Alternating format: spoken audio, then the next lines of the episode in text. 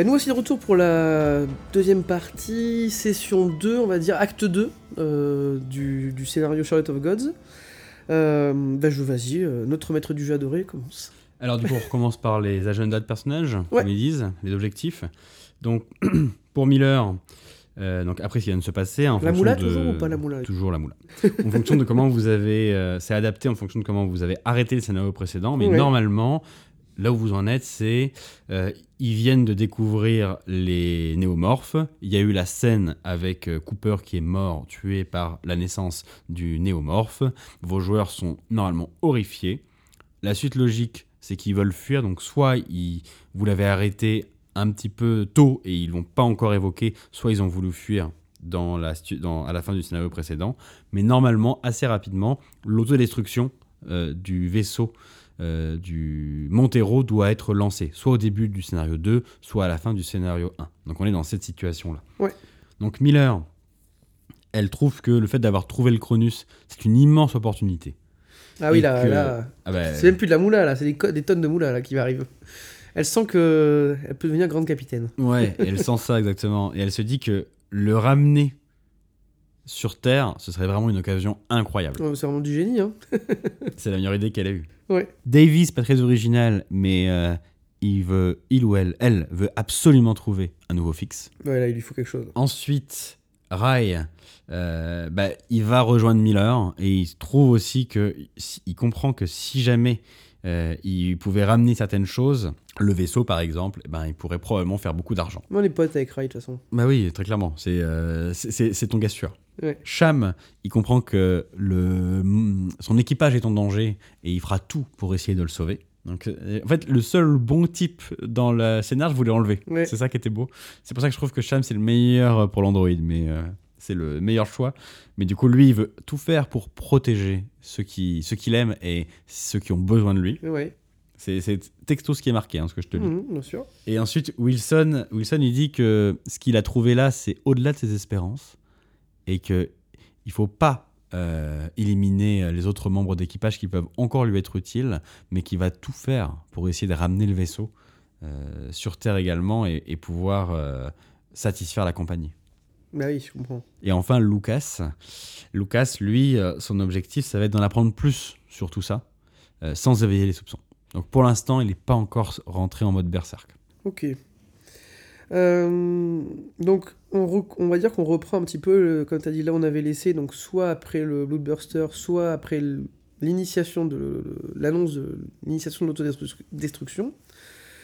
Qu'est-ce Bah, qu'on fait? Voilà, ben, normalement, c'est là que le vrai scénario commence. La- il peut y avoir, on va en parler juste après, la partie un peu action pour le sauvetage du Montero, en tout cas, on va en Ouais. parler, mais surtout là, ce qui devient important et ce qu'il faut bien maîtriser, c'est l'objectif de chacun des PNJ euh, qui vont euh, jouer des rôles vraiment euh, fondamentaux. Jones, donc le chef, le, le- Le plus haut gradé, le plus haut gradé qui ouais. ne veut pas être chef, lui, il n'a pas forcément une volonté propre très importante, très marquée. Il va suivre l'avis du, du plus, de celui qui crie le plus fort et qui pourrait être soit un de vos joueurs, soit Clayton. Ouais. Clayton, elle, son objectif, un peu comme Wilson, et ils peuvent rentrer en résonance tous les deux, ça va être de faire tout pour ramener du matos et des scientifiques qui connaissent bien euh, le matériel néomorphique sur Terre. Donc elle va essayer de protéger Flynn, et elle va tout faire pour détecter, vous influencer à ramener le vaisseau. Elle va, elle veut absolument pas détruire tout ça, elle veut juste calmer le jeu. Et elle peut, s'il le faut, si elle doit y arriver, si, elle doit en arriver là, pardon, euh, kidnapper Flynn, prendre des fioles du matos et s'échapper par le pod qu'elle cache dans sa cabine pour partir sur Terre. Ça, c'est son, Ouais. son, son- son plan de sortie en cas de gros échec. Mais son objectif, ça va être de faire copain-copain avec vous pour que vous alliez dans son sens. Et ça sera le cas de Wilson, ça peut être le cas de Miller, et Ouais. ça peut être le cas de Rai parce qu'elle va promettre de l'argent. Cooper est décédé, Flynn, il est flippé et il va assez facilement euh, s'allier avec des personnes qui vont le protéger, donc très probablement Clayton.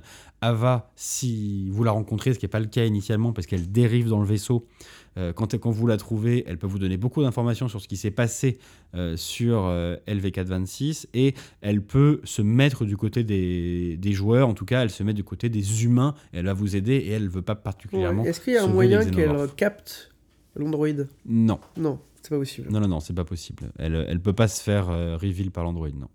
Non, elle peut pas aider à reveal l'Android. D'accord. Non. ok. Et Reed, Reed, c'est quelqu'un qui veut, euh, c'est quelqu'un d'assez droit, mais qui est du côté de son équipage, qui veut Ouais. protéger son vaisseau et euh, qui euh, va pas prendre, enfin n'est n'est pas n'a pas un grand plan machiavélique ou besoin de beaucoup d'argent, mais qui va pas forcément être de votre côté puisque vous allez probablement confronter Clayton, en tout cas assez rapidement. Donc ça, c'est pour les membres d'équipage euh, qui sont déjà présents là euh, Ouais. et qui peuvent, euh, qui peuvent vous embêter. Ensuite, du coup, il y a ce qui s'est passé avec nous. Ouais, donc déjà, je pense qu'on peut parler un petit peu des gros points qui, qu'importe la façon dont ça va être abordé, passeront dans, le, dans, le, dans cette session-là. Donc nous, il y a euh, la tentative de sauvetage du Montero. Ouais, Ça, qui est un gros arc qui peut durer euh, une bonne heure si c'est. Facile, hein, ouais. Ouais. Donc c'est nous, euh, en plus, on avait amarré notre vaisseau euh, euh, avec le cordon. Donc de toute façon, il fallait détacher le cordon, mais pour ça, il fallait comprendre qu'on ne pourrait pas sauver notre vaisseau. Donc nous, ce qu'on a fait, c'est qu'on est retourné sur le Montero. Je crois que certains d'entre nous sont partis directement voir Mover euh, Mm. pour essayer de voir est-ce qu'on peut arrêter aux destructions. Ouais. On a vu que c'était pas possible. Non, ça c'est scripté pour le coup, les gens ne peuvent pas le savoir, mais il n'y a aucun moyen d'arrêter. En fait, et c'est logique, hein, si jamais le Montero est toujours là, en fait, la question autour de ce qu'on fait avec le Cronus, elle est vite réglée. Euh, vos joueurs bombardent le Cronus, il y a des monstres partout, ça devient dur. S'il n'y a plus le Montero, ça met plus de tension. C'est sûr. Et en plus de ça, euh, ensuite, il y a une grande scène de Discord moi, en tant que Miller, je voulais absolument qu'on récupère la cargaison d'hélium 3 parce qu'on parle de choses qui valent euh, une fortune. hein. C'est pas. L'hélium 3, c'est pas juste un peu d'argent, c'est beaucoup, beaucoup, beaucoup d'argent.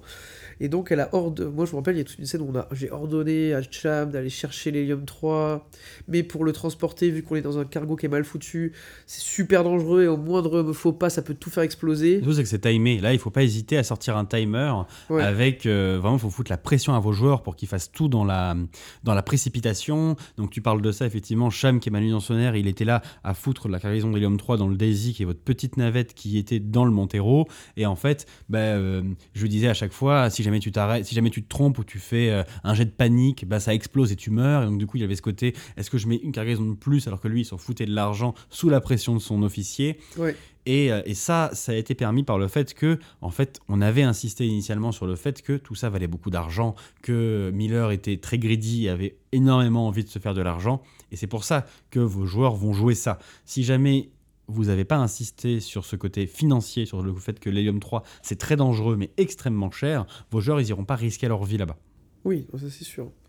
Euh, donc on avait fait tout ça, finalement on avait pris euh, une, une navette, ça le Daisy je crois, parce que vu que le Montero avait été un peu abîmé lors de la collision, on pouvait pas tout de suite repartir avec, donc je crois qu'on a dû détacher le conduit, on l'a lancé pour qu'il s'éloigne, et ensuite on a pris le Daisy avec l'hélium 3, et on a essayé de s'amarrer. Euh, De rentrer dans les hangars, rentrer dans les euh, du Cronus. du, du Cronus, et le problème c'est que là, faut pas rater non plus le jet pour le pilote. Non, effectivement. Et là, vous pouvez tout faire péter si jamais vous merdez grave euh, vos jets, effectivement. Ce qui s'est passé, puisque vous avez endommagé le Daisy à ce moment-là, il y a eu une explosion. euh, On n'avait pas perdu l'hélium, on a, on a Non. juste endommagé le Daisy. Ouais. hein. Attention, mon hélium 3 quand même. euh, oui, oui, il t'a beaucoup servi ton hélium oui, 3. mais oui, effectivement, on y reviendra, on y reviendra tout ça. Donc vous allez effectivement avoir cet arc-là Ouais. sur sauvetage de Ça a 3. bien oui, duré une heure, euh, une à Ouais, deux oui, heures. Si vos joueurs ils s'intègrent dedans, ça fait vraiment une grosse session, euh, ça fait une- un arc supplémentaire. Et ensuite, bah, vous allez avoir la scène de discussion avec euh, du coup les PNJ, notamment Clayton, qui va vous mentir pour essayer de vous faire aller dans son sens. Donc ça, c'est une partie qui est pas forcément très facile à jouer parce que ça demande bah, un peu de théâtre, on va dire, où il faut vraiment montrer que Clayton, elle est dans le fond, elle est pas si méchante que ça, mais elle est très ambitieuse et elle veut pas la mort des PJ. Mais si c'est sur son chemin, un peu comme Wilson, elle les écrasera. Et donc, elle va leur dire pas vraiment la vérité sur ce qui s'est passé sur la planète, sur les créatures, parce qu'il faut pas trop les diaboliser, sinon vos joueurs vont automatiquement vouloir les flinguer et pas forcément accepter de les ramener sur Terre. Donc là, c'est à vous de jauger sur euh, est-ce que vous allez directement sur le clash avec Clayton et donc euh, elle devient euh, un fugitif dans le vaisseau et vous savez pas trop si vous pouvez tomber dessus et juste faire pas une partie de flingue ou est-ce qu'il y a des, parce qu'il y a des, forcément des joueurs comme Wilson ou comme Miller qui vont s'allier avec elle. C'est un petit peu c'est sûr que ça risque d'arriver. Puis il, me- il me semble aussi qu'il y a toute une partie technique de réparation. Ouais. Parce que, en fait, il y a aussi ce truc-là qui est important, c'est clair, même si ça a été remis en place et que c'est respirable, c'est saturé en CO2 parce que le purificateur, enfin je sais plus exactement, ne marche pas bien. Et du coup, quand nous, on enlève les combinaisons, par exemple, après avoir été vacciné, parce que ça arrive à un moment, euh, tu nous dis, vous commencez à avoir mal à la tête au bout d'un moment. Ouais. Et là, c'est le début de la fin, parce que tout le monde se dit, oula, il a mal à la tête. Oula, donc lui, il a lui, il va exploser. C'est sûr, il a un néomorphe, donc le vaccin, ça marche pas. Nous, on a eu des joueurs qui, pendant des sessions, étaient persuadés qu'en fait, on s'était injecté le Bloodburster dans le. Voilà. Wilson, tu te reconnaîtras. Exactement. ouais. Euh, oui, c'est sûr, c'était ta faute. Bon, voilà. Euh, donc, donc ça, c'est important. Et vraiment, cette tension que tu avais bien mis en place, faut vraiment, n'hésitez pas à décrire les mots de tête, qui sont un peu les mêmes signes qu'ont présenté euh, Cooper à la première session, mais qui en fait sont des signes ben, de, de- du- d'un CO2 trop important dans l'air et d'une raréfaction, de l'oxygène. Donc c'est c'est assez marrant ça, donc vraiment insister dessus, moi c'est un conseil, j'avais trouvé ça cool. Et ensuite il y a toute une partie où on va réparer. Ouais, donc du coup, il y a effectivement le Montero qui va péter, euh, la partie euh, intrigue autour des néomorphes, et ensuite, ben, vu que vos personnages n'ont plus de vaisseau, il va falloir relancer le Cronus. Et, oui. donc, il y a plusieurs choses à réparer. Donc, Trois, trois grandes. trois euh, grands plans, ouais. ouais. il y a- Et il n'y a pas, juste je te coupe, je suis Ouais. désolé, il n'y a pas une arme qu'on peut récupérer ou quelque chose comme ça à un moment là?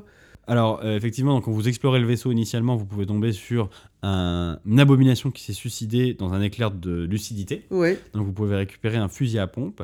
Et si vous explorez le vaisseau, il y a différents endroits où vous pouvez trouver quelques armes, mais euh, pas de façon. euh, vous n'allez pas avoir énormément d'armes. Et d'une façon générale, vous devez, ça c'est très important, faire comprendre à vos joueurs que la confrontation physique directe avec des monstres, pas avec les humains, mais avec les monstres, c'est une mauvaise idée. Ouais. Et, et vraiment, et ça, ça peut être, je pense, un frein énorme dans ce jeu. Des gens qui ont l'habitude d'y aller en mode bourrin, ils ne peuvent pas survivre dans ce jeu-là parce que la créature, elle est tellement plus forte, elle est overcheatée. C'est le principe. Le xénomorphe, il est plus fort que tout le monde, il est plus rapide, Oui. il est plus violent. Le Donc, néomorphe. oui, mais Oui, le oui, oui. néomorphe, mais le néomorphe aussi.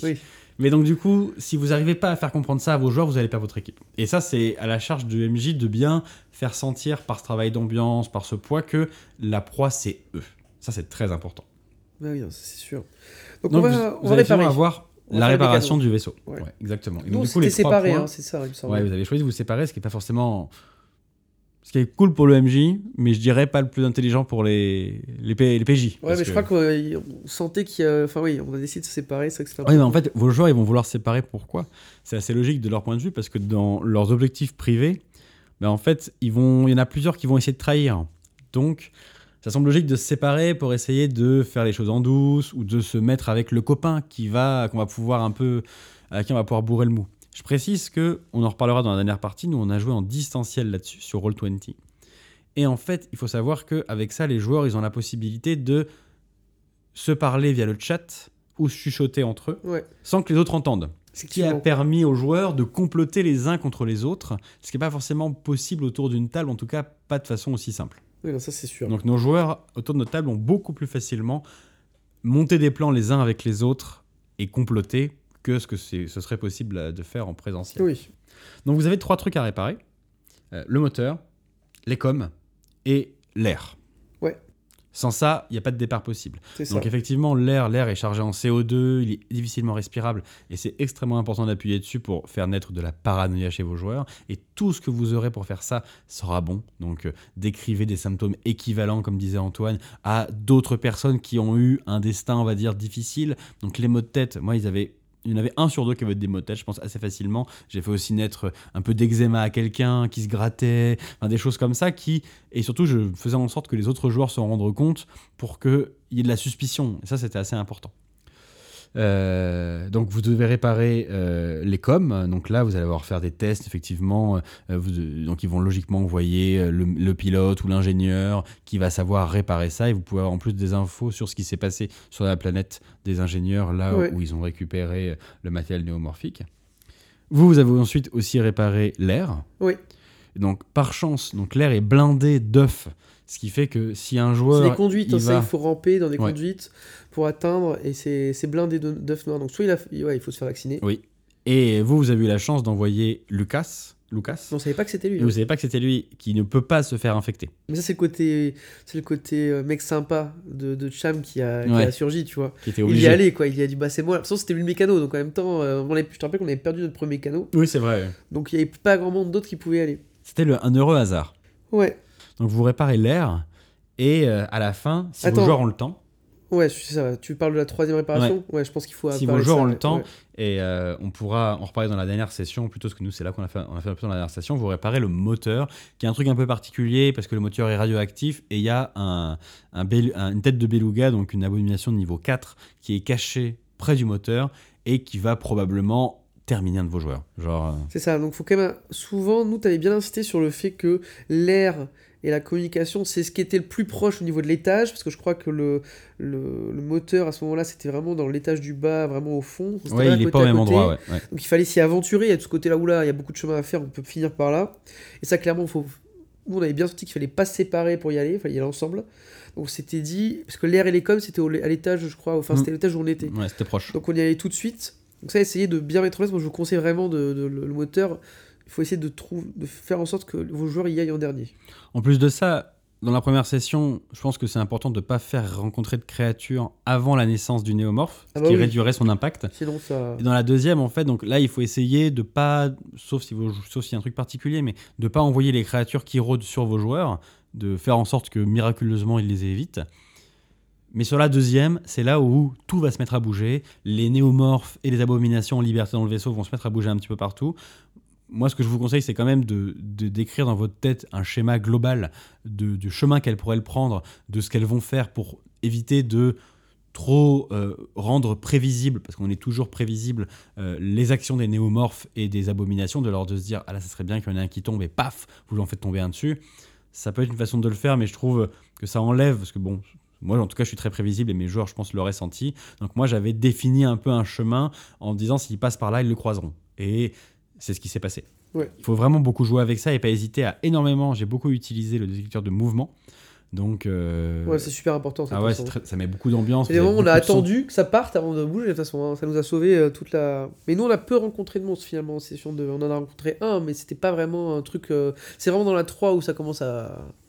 Ouais. Ça commence à vriller, quoi. Mais après, c'est à doser, je pense, en fonction de, de la façon dont c'est joué. Et que si jamais il y a déjà énormément de RP, euh, qu'il y a déjà beaucoup de stress, il va forcément nécessaire d'aller en mettre plus à ce moment-là. Et qu'il faut être capable de le doser, mais garder une part d'imprévisibilité, parce que ça fait partie de l'essence du jeu, ce côté euh, ah ben là, c'est tombé dessus et c'est tombé à ce moment-là, Ouais, c'est sûr. Donc nous, en gros, on était parti euh, réparer l'air et le- les coms. Ça s'est bien passé. On, l'air, on a, ben, on a eu de la chance, c'est euh, Lucas qui y est allé, enfin Cham. Euh, le problème, c'est que nous, on- en dehors, on s'est fait attaquer à ce moment-là par ben, le Bloodburster euh, qu'on avait rencontré à la session 1. Ouais. Cette fois-ci, euh, on- il nous a, cette fois-ci, il était, je crois qu'il était stade, juste un stade au-dessus. Ouais, tout à fait. Et du coup, c'était pas encore la catastrophe, mais il n'était pas en mode fuite trop. Donc on a essayé de, on a essayé de le tuer, on n'y arrivait pas. Euh, je crois qu'il nous a bien blessé. Et puis euh, Cham est remonté des, des- de la tuyauterie.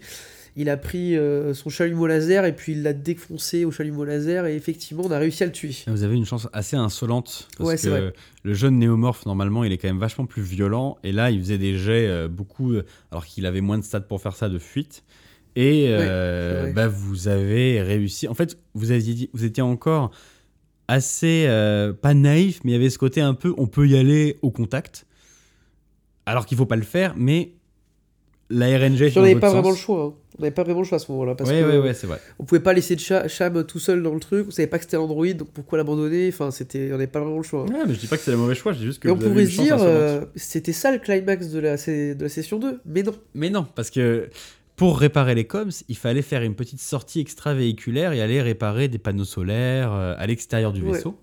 Et vous étiez accompagné à ce moment-là euh, d'un des membres du Cronus. Ben, Reed, je crois. Reed, ouais. ça. Et ceux qui avaient réparé l'air, on- il me semble même qu'elle était venue avec nous à réparer l'air. Ouais. Et qu'ensuite, on l'a raccompagnée pour aider ceux à com qui galéraient. Exactement. Et on s'est retrouvés tous ensemble. Et quelle Exactement. bonne idée que- bah, quelle excellente idée. Du coup, Reed est devenu une abomination progressivement pendant que deux personnes étaient en sortie extravéhiculaire en train de réparer des choses à l'extérieur du vaisseau. Ouais. Je sais plus si c'était pour les coms ou pour le moteur.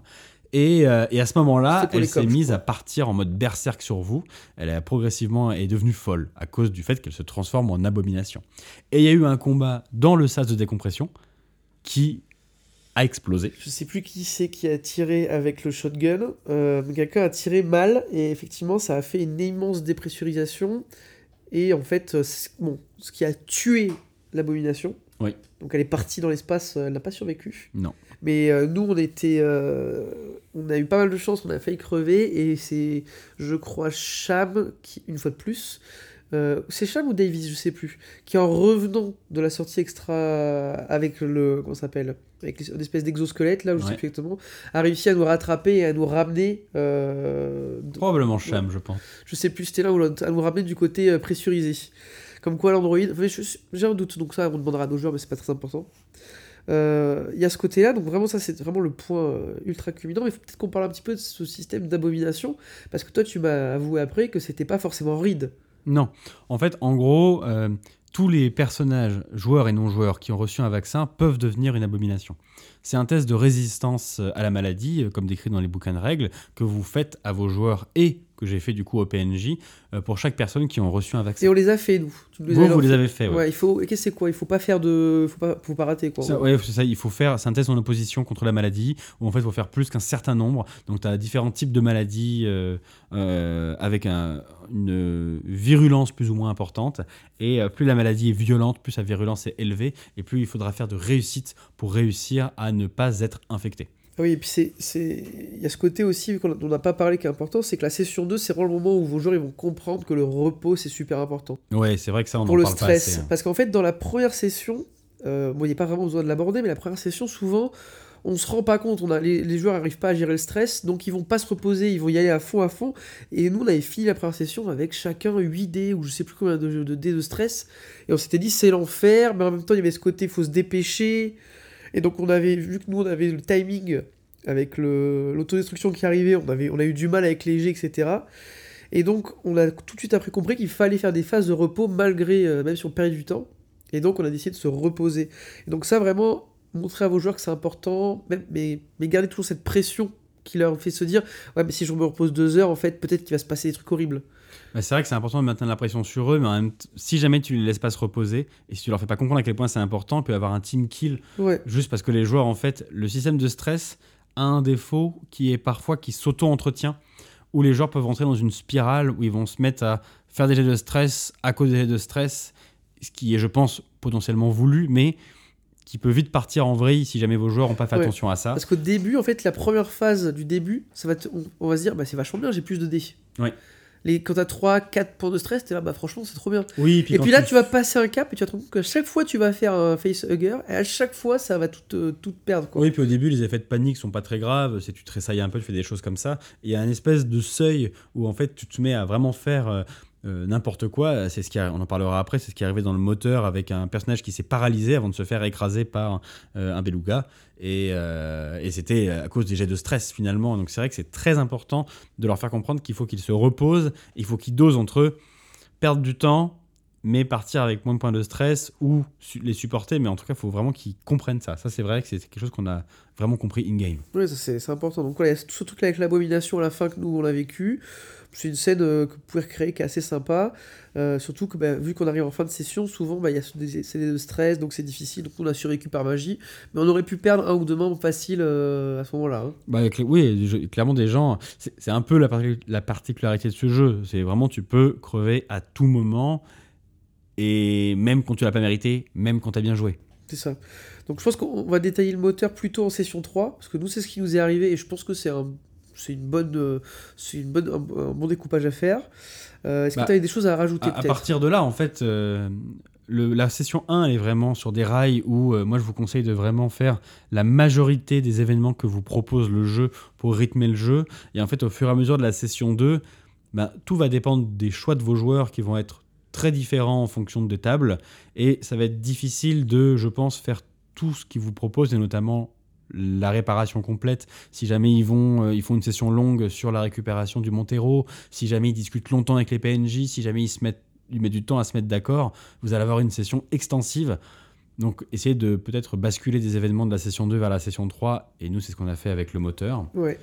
Euh, je re- le redis encore, mais le...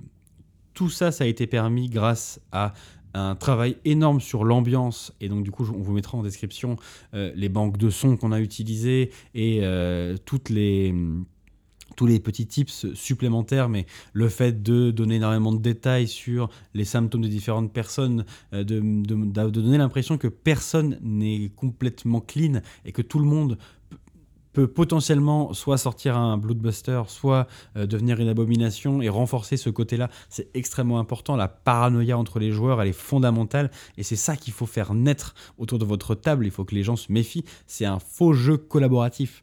C'est un jeu où il faut arriver premier grâce aux autres, à l'aide des autres, mais pas forcément avec les autres. Ouais, c'est bah, du Alien en fait. hein. Voilà, C'est exactement ça. Euh, bah écoute, si on a fait le tour, on peut se retrouver pour la session 3. Alors attends, il y a une Dernière chose qu'il faut faire rencontrer, c'est Ava.